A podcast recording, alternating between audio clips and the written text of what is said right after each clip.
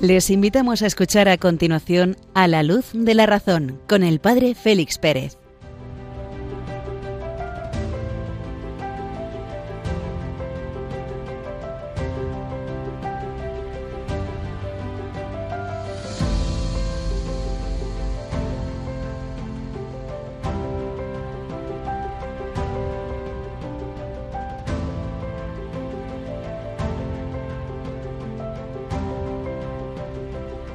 Buenas noches, queridos amigos de Radio María. Iniciamos nuestra singladura esta noche del 4 de enero de 2023. Feliz Navidad, que no he tenido ocasión de felicitaros. Feliz Año Nuevo. Cuando acaban de dar las doce de la noche en Península y Baleares, una hora menos en las Islas Canarias. Desde Béjar en Salamanca os saluda cordialmente el padre Félix Pérez que os acompaña durante la primera hora de esta noche.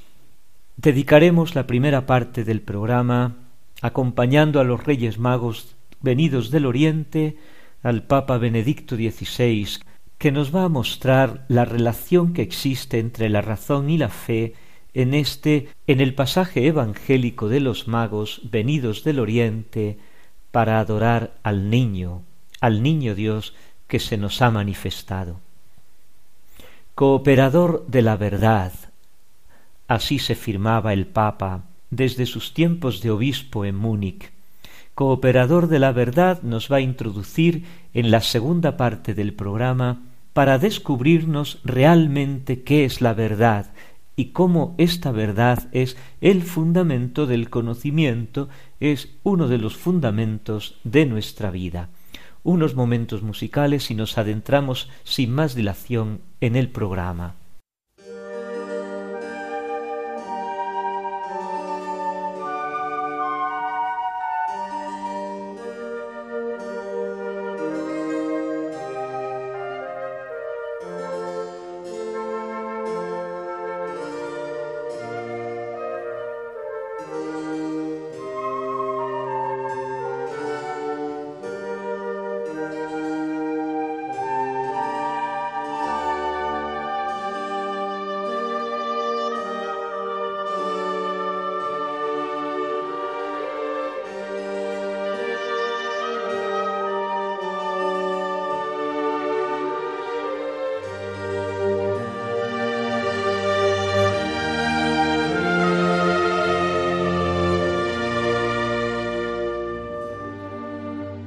La primera parte de nuestro programa de esta noche nos vamos a detener no en la encíclica Fides et Ratio, sino a modo de homenaje a su santidad Benedicto XVI, que se nos ha ido como un soplo, como una vela que se consume ante el altar. Le vamos a dedicar esta primera parte del programa al hilo de la fiesta que se nos avecina, tan querida para él la fiesta de los Reyes Magos, la fiesta de la Epifanía del Señor, querida para él ya por aquella carta que escribió con siete años a los Reyes Magos, querida para él porque, como buen bávaro, sus ojos miran continuamente hacia el vecino Lander de la Renania, cuya capital, Colonia, conserva en la catedral las reliquias de los santos reyes magos. Y luego las cosas de la divina providencia, después de la Jornada Mundial de la Juventud en Toronto en el lejano 2002, el Papa Juan Pablo II anunció que la próxima jornada tendría lugar en Colonia, Alemania. La divina providencia, como digo, quiso que fuese su sucesor colaborador, amigo íntimo, Benedicto XVI, quien presidiera aquella Jornada Mundial de la Juventud, toda ella en torno a la figura de los magos de Oriente, de los reyes magos, de los buscadores del Mesías. Se expresa así el Papa Benedicto XVI en la homilía del Día de los Reyes Magos de la Epifanía del Señor del 2011. Así resulta muy claro también un último elemento importante del episodio de los magos, el lenguaje de la creación nos permite recorrer un buen tramo del camino hacia Dios, pero no nos da la luz definitiva. Al final, para los magos fue indispensable escuchar la voz de las sagradas escrituras. Sólo ellas podían indicarles el camino. La palabra de Dios es la verdadera estrella que en la incertidumbre de los discursos humanos nos ofrece el inmenso esplendor de la verdad divina. Dejémonos guiar, decía el Papa, por la estrella que es la palabra de Dios, sigámosla en nuestra vida, caminando con la Iglesia, donde la palabra ha plantado su tienda. Nuestro camino estará siempre iluminado por una luz que ningún otro signo puede darnos, y así también nosotros podremos convertirnos en estrellas para los demás, reflejo de la luz que Cristo ha hecho brillar sobre nosotros. En su trilogía sobre la vida de Jesús, el volumen tercero, cronológicamente hablando, fue publicado en el 2012. Sin embargo, sería el volumen primero, porque nos habla de la infancia de Jesús. En el capítulo cuarto, el Papa nos introduce en la figura de los magos del Oriente y de la huida a Egipto. Parte de un cuadro histórico y geográfico de la narración. La narración de San Mateo de la visita de los magos tiene lugar en el reinado del rey Herodes, rey de Judea, en Jerusalén y en Belén. Difícilmente habrá otro relato bíblico que haya estimulado tanto la fantasía, pero también la investigación y la reflexión, como la historia de los magos venidos de Oriente. Así comienza el Papa a tratar esta cuestión. Unos magos, astrólogos de Oriente, se presentaron en Jerusalén preguntando ¿Dónde está el rey de los judíos que ha nacido? Se indica un personaje bien conocido en la época y un lugar geográfico fácilmente reconocible. El rey Herodes y Belén de Judea, el pueblo natal del rey David. Pero, ¿quiénes son estos magos venidos del Oriente? ¿Qué clase de hombres eran estos que Mateo describe como magos venidos del Oriente. El término mago tiene una considerable gama de significados. Hasta cuatro acepciones principales se pueden designar con el nombre de magos. Se habla de una casta sacerdotal persa. En la cultura helenística eran considerados como representantes de una religión auténtica, pero se sostenía al mismo tiempo que sus ideas religiosas estaban fuertemente influenciadas por el pensamiento filosófico. Tal es así que el mismo Aristóteles habla de ellas, habla de un trabajo filosófico de los magos. También se designa con el nombre de magos a personas dotadas de saberes y poderes sobrenaturales.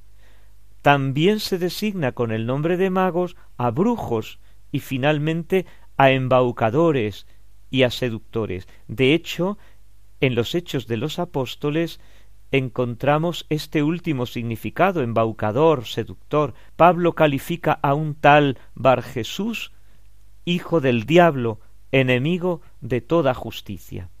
Por tanto, los diversos significados del término mago, lo que encontramos en ellos es la ambivalencia de la dimensión religiosa en cuanto tal, porque la religiosidad puede ser un camino hacia el verdadero conocimiento que culmina en Jesucristo, cual es el caso de los magos, o cuando ante la presencia de Cristo uno no se abre a este Cristo presente y se pone en contra de él, esa dimensión religiosa se vuelve demoníaca y destructiva, como vamos a ver cómo se aprecia en Herodes, tras la burla de los magos.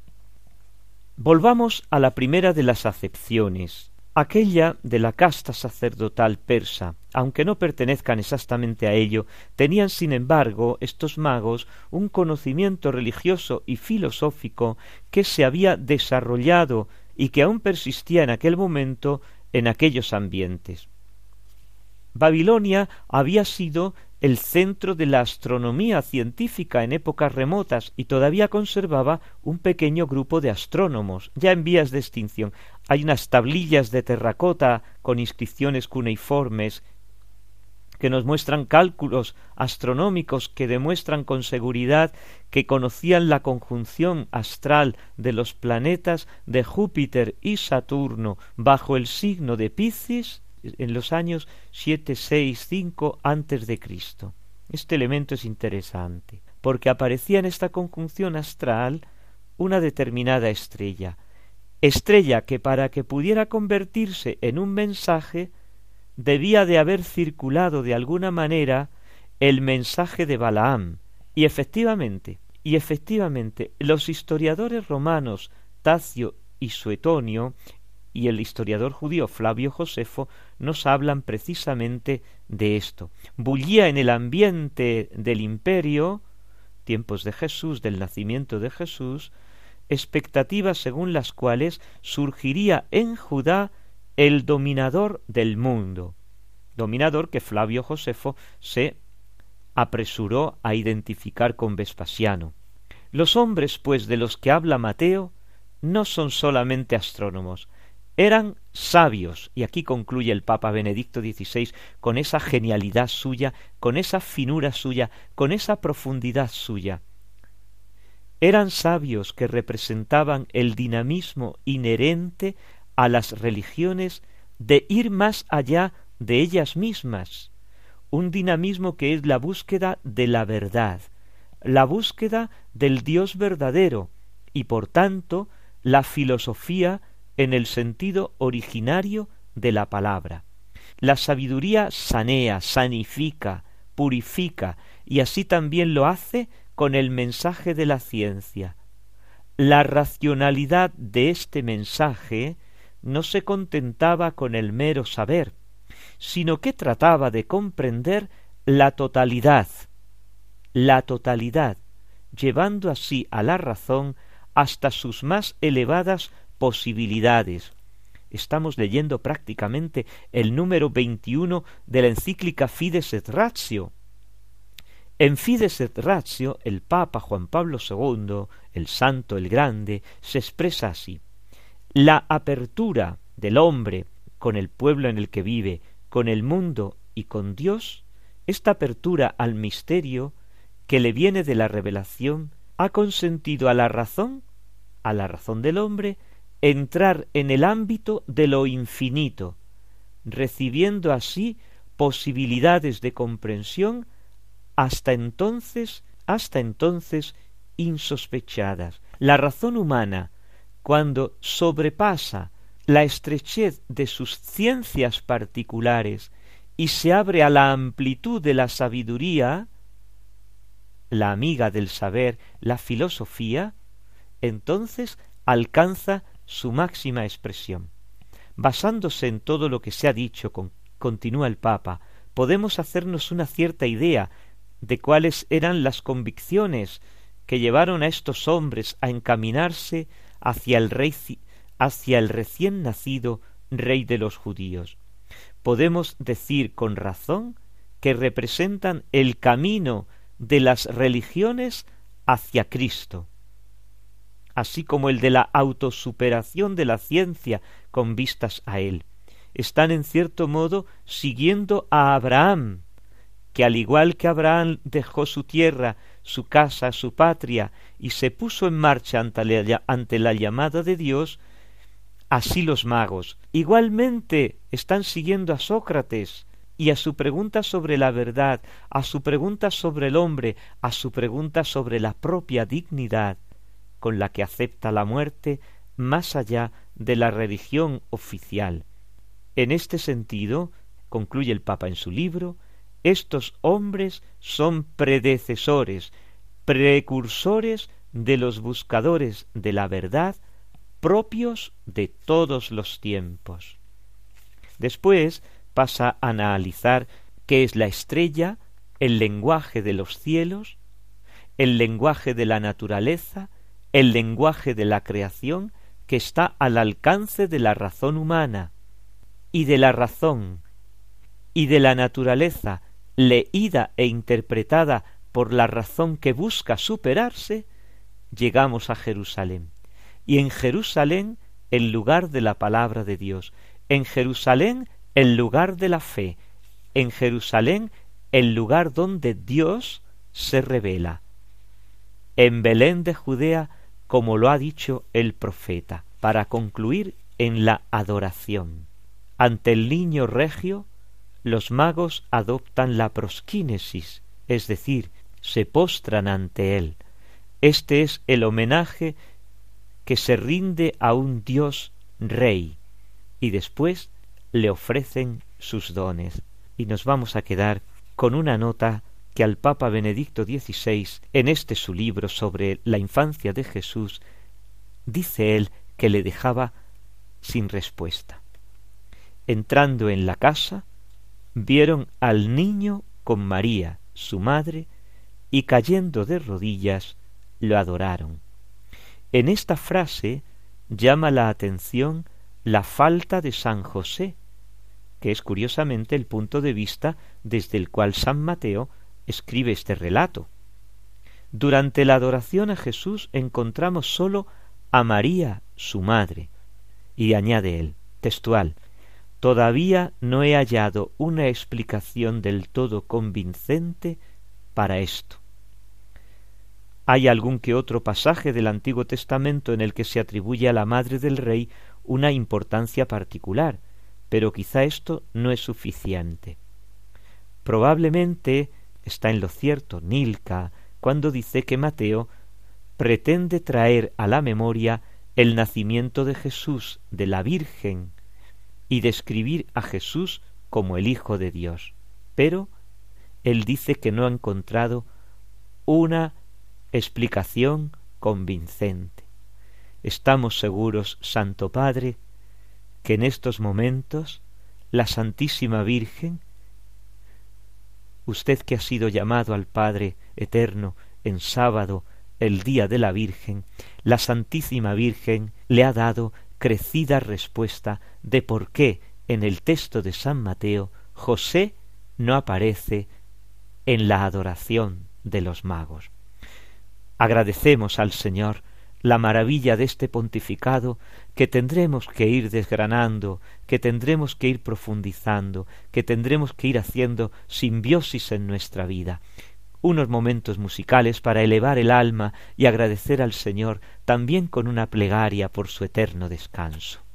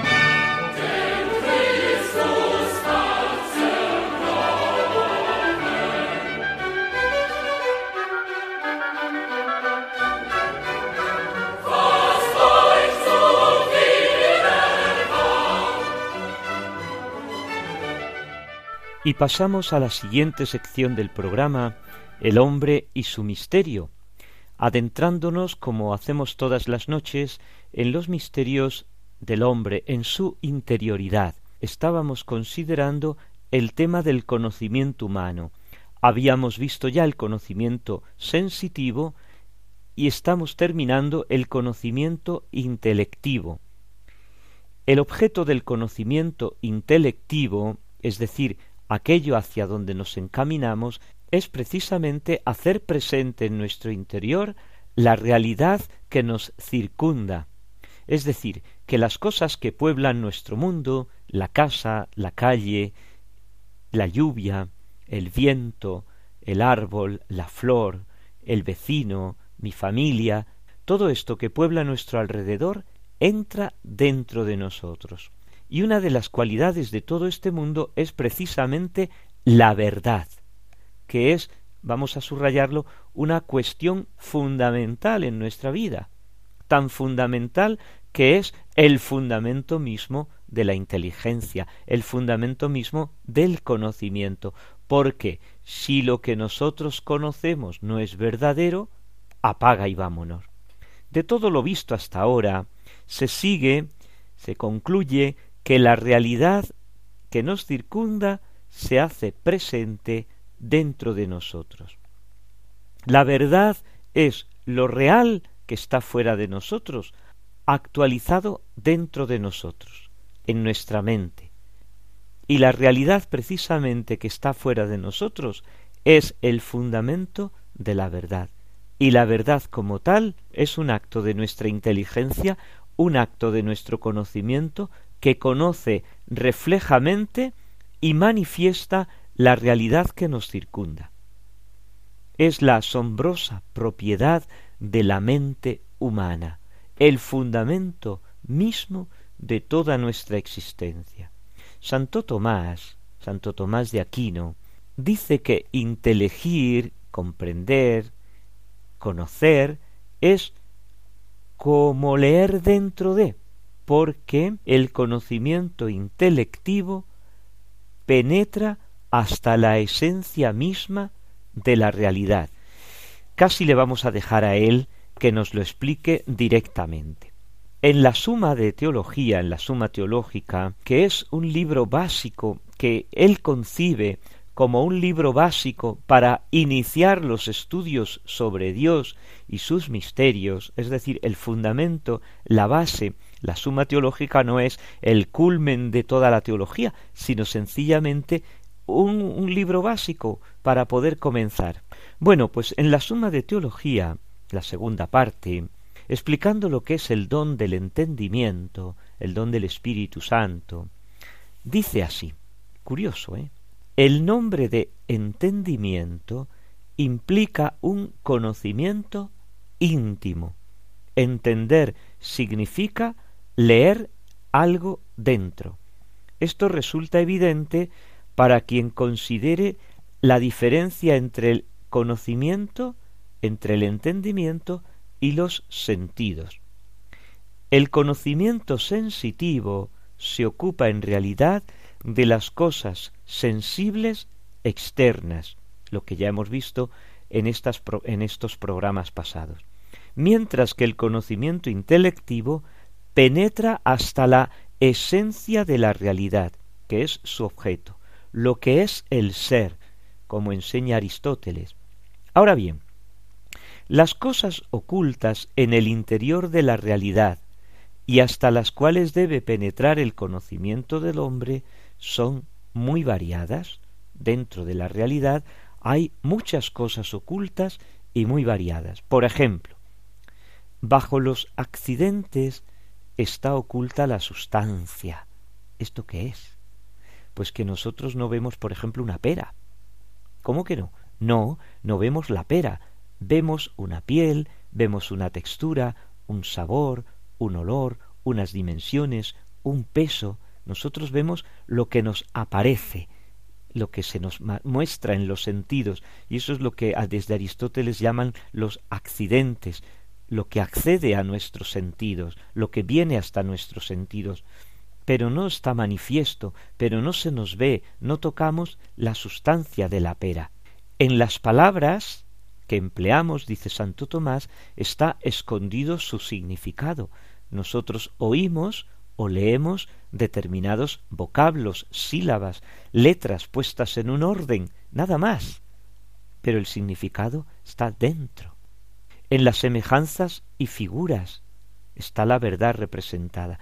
En otro plano distinto, sigue diciendo el doctor Angélico, en otro plano distinto, las realidades inteligibles son, en cierto modo, íntimas respecto a las realidades sensibles que percibimos exteriormente. Como por ejemplo, las causas están latentes en los efectos. Nosotros lo que vemos son los efectos. Yo enciendo la lumbre, pongo la mano y me quemo. Yo no veo la causa, yo veo el efecto, que me, me, quemo, que, que toco, toco, que me quemo, que tengo que retirar la mano, y viceversa.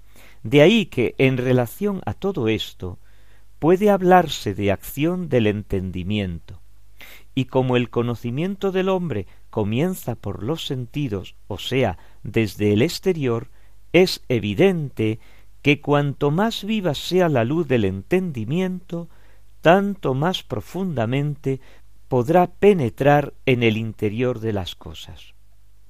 Pero sucede que la luz natural de nuestro entendimiento es limitada y sólo puede penetrar hasta unos niveles determinados. Es decir, que el entendimiento es leer dentro de lo que los sentidos nos, manifiestan, hasta hasta donde nuestra luz natural llega. La luz natural de la inteligencia llega. Luego ya veremos hasta dónde llega. Conclusión a la que llega Santo Tomás en este texto.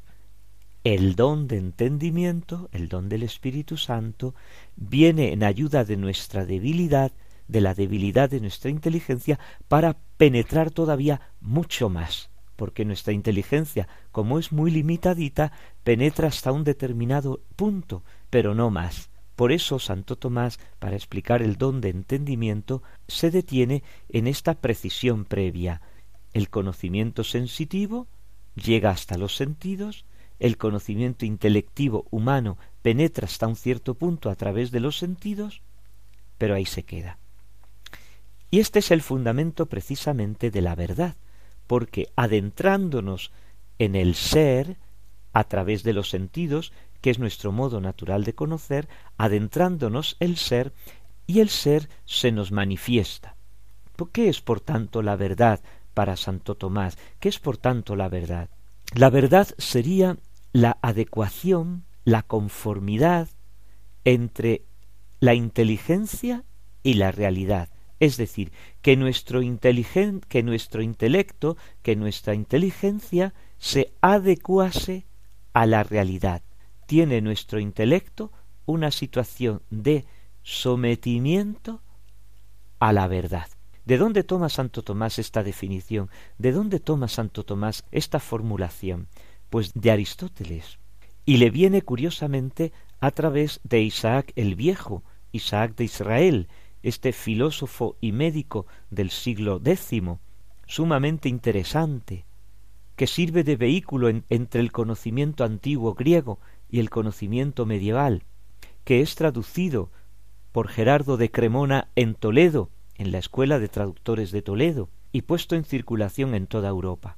Santo Tomás lo recibe de Avicena, lo repiensa y lo pone en circulación. La verdad es la adecuación la conformidad de nuestro intelecto al ser de las cosas. ¿Cómo se produce esto? ¿Cómo se produce esta adecuación de nuestro intelecto al ser de las cosas? Para Heidegger, vamos a partir de Heidegger. Martin Heidegger, este filósofo del siglo XX, discípulo de Husserl, uno de los padres del existencialismo, Después de una discusión sobre la definición clásica de verdad, esta que han apuntado los escolásticos medievales, pensó que la verdad era, según la etimología griega, aletheia, aletheia, eso es en griego verdad, un desvelamiento, un quitarse un velo que lo tapa, que lo cubre, y es por tanto un sacar del olvido lo real.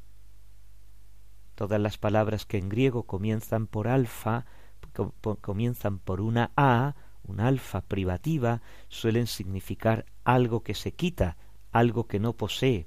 La verdad, pues, para Heidegger es sacar del olvido, y el conocimiento humano es concebido, ante todo, y en su último fundamento, como apertura relativa al misterio del ser concreto. Yo tengo un bolígrafo delante de mí. Si yo no presto atención a ese bolígrafo, ese bolígrafo es como si estuviera velado, como si estuviera tapado, como si estuviera oculto. Si yo ahora presto atención a este bolígrafo, y esto era Husserl, ese bolígrafo delante de mí se desvela, se le quita ese velo, y al quitarse ese velo yo puedo conocerle, y conociéndole se me hace presente, se desvela ante mí, tomo conciencia de la verdad que ese bolígrafo es, de la verdad que ese bolígrafo tiene delante de mí y que le hace ser bolígrafo. Por eso dice Heidegger que el hombre queda constituido en pastor del ser, en guardián del ser, en que debe respetar al ser, al bolígrafo que está ahí, tal cual es, y que no puede manipularle. Por tanto, para Heidegger no existe el dualismo entre pensar y ser, realidades adecuadamente distintas, sino sencillamente yo me pongo delante del ser, me pongo delante de este bolígrafo, lo tengo frente a mí, no lo manipulo, lo respeto, lo conozco. La verdad, por tanto, no es una luz natural, una iluminación de lo real por parte del hombre, sino más bien el reconocimiento de que esa verdad, ese bolígrafo, ese teléfono, ese libro, ese ordenador, se me desvelan, están delante de mí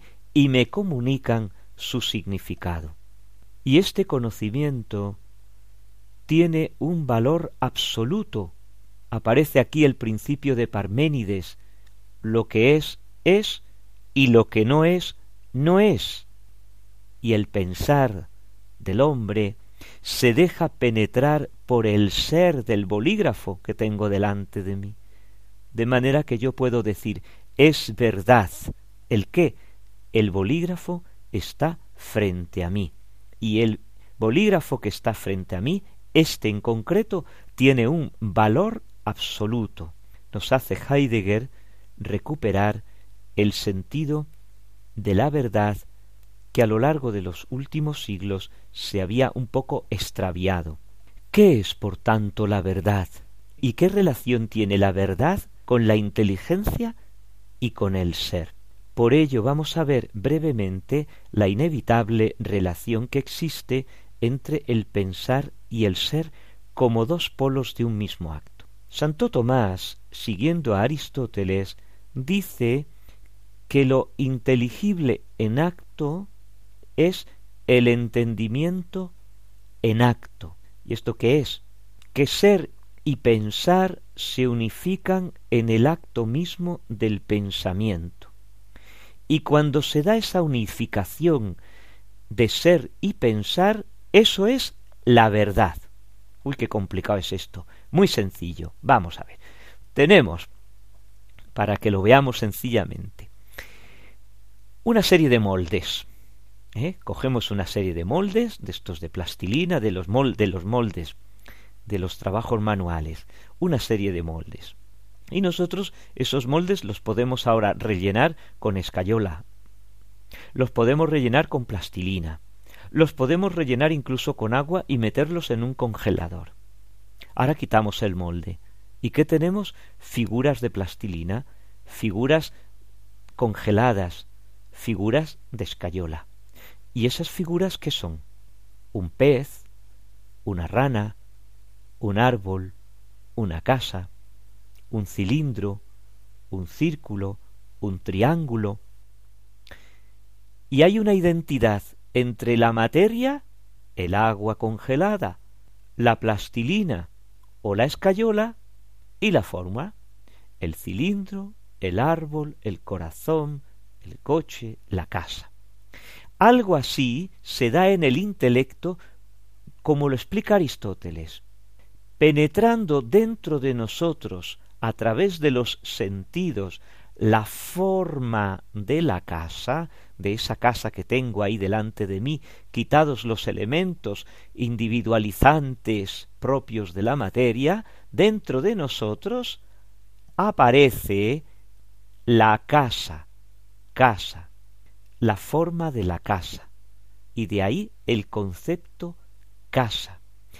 Y ese concepto que aparece dentro de nosotros como casa, que se corresponde al exterior, esa correspondencia entre nuestro concepto y el exterior, esa adecuación es lo que constituye la verdad. La verdad es la adecuación que hay entre nuestro intelecto y la realidad exterior conocida por los sentidos. La verdad ontológica del ser, de esa casa, de ese bolígrafo, de este ordenador, es decir, su comprensión, su inteligibilidad se hace presente dentro de mí, en mi inteligencia, y entonces se da la verdad, la verdad lógica que mi inteligencia manifiesta y que fragua con un término, con una palabra que en mi idioma, en mi lengua, en mi código de significación y comunicación tiene un significado preciso, casa, barco, mesa, bolígrafo, libro, y que hace posible la comprensión. Viene aquí ahora todo el misterio del lenguaje, pero todo esto brota de la verdad, que es objetiva y universal, como la cualidad fundamental del conocimiento humano. Dice Santo Tomás, y nos detenemos aquí ya, que los seres están, los seres, las cosas, están a medio camino entre dos intelectos. Esto es muy bonito y muy sencillo de entender. El intelecto divino, que es el que crea, y el intelecto humano, que es el que recibe, no crea nada. Él dice que el intelecto divino mide, en el sentido de pone límites a las cosas, es decir, define lo que es una cosa, pone límites, definir es poner límites, crea las cosas, el intelecto divino mide y no es medido por nada. La cosa es medida por Dios y mide al intelecto humano. Y el intelecto humano es medido por la cosa, definido por la cosa, por la cosa concreta que tiene delante, pero no mide nada. Esto si lo ponemos por escrito queda un, un, cuadro sinóptico muy clarificador. Lo dejamos aquí. Unos momentos musicales para agradecerle al Señor el habernos capacitado para recibir la verdad, para vivir la verdad, para expresar la verdad, para comunicarnos en la verdad, para liberar nuestro intelecto nuestra vida interior de muchos ídolos, de muchas falsedades. Vivimos en la verdad y vivimos para la verdad.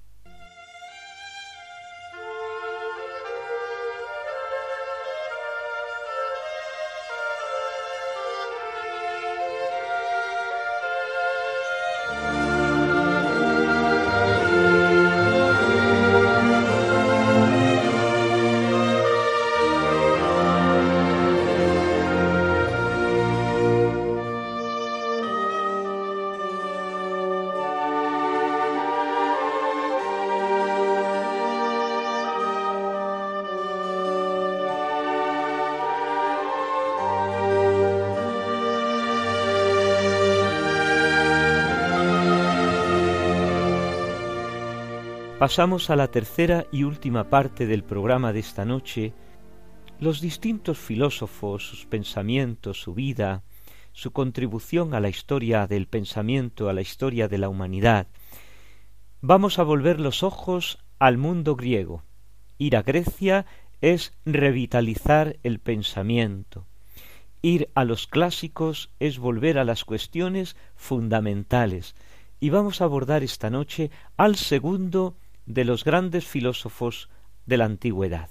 Después de Tales de Mileto, que ya consideramos en programas anteriores, vamos a fijarnos esta noche en su discípulo Anaximandro de Mileto, discípulo o compañero de Tales, geógrafo, matemático, astrónomo, político, nace aproximadamente en Mileto en el 610 y muere aproximadamente en el 540 antes de Cristo.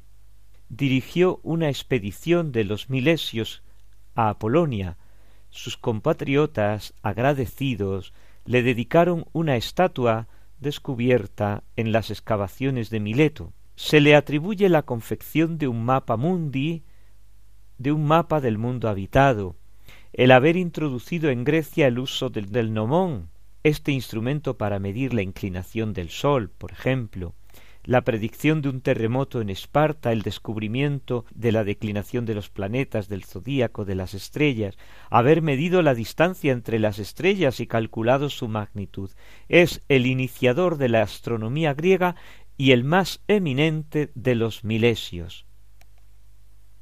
Amplía, podemos decir en general, la visión de Tales, de Mileto, aspirando a una concepción general del universo, del cosmos, inicia la cosmología, prescindiendo de los elementos de la mitología griega, de la mitología clásica, y formula una serie de ideas que van a pasar ya a ser patrimonio definitivo de la filosofía.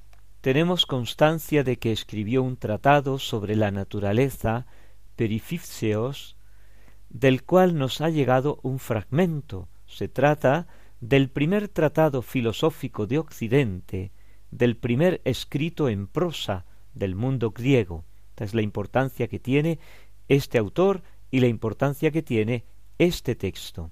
Era ya necesaria una nueva forma de composición literaria, ya que el logos, el discurso racional, debía quedar libre de las cadenas de la métrica y del verso propios del mitos, para responder con plenitud a las exigencias propias de la inteligencia humana. Al igual que su maestro Tales, Anaximandro se plantea la cuestión de la unicidad del principio. Para Tales, el principio de todas las cosas era el agua, lo habíamos visto. Anaximandro nos ofrece una respuesta sorprendente, mucho más satisfactoria que aquella del maestro.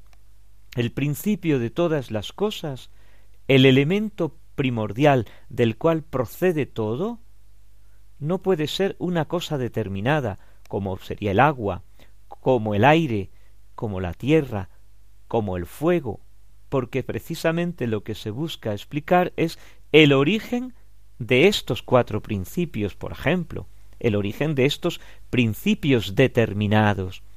El primer principio, por tanto, de todas las cosas, tiene que ser algo que no esté determinado, que no sea ni agua, ni fuego, ni tierra, ni aire. Entonces, ¿qué es? Lo indeterminado. El infinito es el principio de los seres, de donde, en efecto, los seres tienen origen y tienen también la destrucción, y de allí viene también la destrucción según la necesidad, puesto que ellos pagan el uno al otro la pena y la expiación de la injusticia según el orden del tiempo. Este precioso fragmento es el que nos ha llegado que condensa curiosamente los principios del pensamiento de Anaximandro que nos han llegado por otras fuentes indirectas, por ejemplo, una de ellas, la más completa, es la de Simplicio. Por Simplicio sabemos que Anaximandro es hijo de Prasiades, sucesor y discípulo de Tales, y afirmaba que el principio y el elemento principal de las cosas es lo indeterminado, lo ilimitado, lo infinito, introduciendo por primera vez el término principio. Él decía que no era ni el agua ni otro de los elementos, sino una naturaleza infinita, ilimitada, no definida, de la cual provienen todos los seres, todo cuanto puebla los cielos y los cosmos. Así se expresa Anaximandro en su lenguaje poético. Evidentemente, habiendo observado la transformación de los cuatro elementos el uno en el otro, no quiso poner ninguno de los cuatro como sustrato, sino algo que esté más allá de ellos. Según Anaximandro, pues, la generación no proviene por la transformación de un principio primordial, el agua, sino por la separación de los contrarios, por obra de un movimiento eterno. Evidentemente, Anaximandro, habiendo observado la transformación de los cuatro elementos, el uno en el otro, no quiere poner ninguno de ellos como sustrato, sino algo distinto a los cuatro elementos. Todos los estudiosos concuerdan en reconocer la importancia de este principio indeterminado, apeiron en griego, lo indeterminado, lo que, lo que no tiene límites, lo que no tiene contornos, con la A, la alfa anterior que significa sin, igual que hemos visto en la sección anterior, aletheia, la verdad, lo que queda al descubierto, lo que se quita el velo, ahora apeiron es lo que no tiene contornos, no tiene límites. Por tanto, tenemos el primer concepto metafísico elaborado por la filosofía griega, un concepto que curiosamente no se refiere a cosas sensibles, a elementos materiales, sino a una realidad inmaterial, atemporal, infinita, que trasciende todo el mundo finito y que constituye el fundamento de todas las cosas finitas, de todas las cosas limitadas, de todos los seres particulares. Es por tanto este apeiron aquello que carece de límites externos, por tanto sería cuantitativamente infinito, abarca todo, como internos, porque cualitativamente es indeterminado, no es ni tierra, no es ni agua, no es ni aire, no es ni fuego. Entonces, ¿qué es lo indeterminado? Y porque es indeterminado, da origen a todas las cosas. ¿Y cómo? Delimitándolas. Este principio no determinado, indeterminado, abraza y circunda, gobierna y rige todo, porque todas las cosas se generan de él, existen en él, son él, entre comillas. Después este problema de el uno y lo múltiple va a ser repensado por los filósofos de Elea, especialmente Parménides y también Heráclito, el uno y lo múltiple, el principio y todas las cosas. Este infinito, este apeirón, aparece como lo divino, porque es inmortal e indestructible.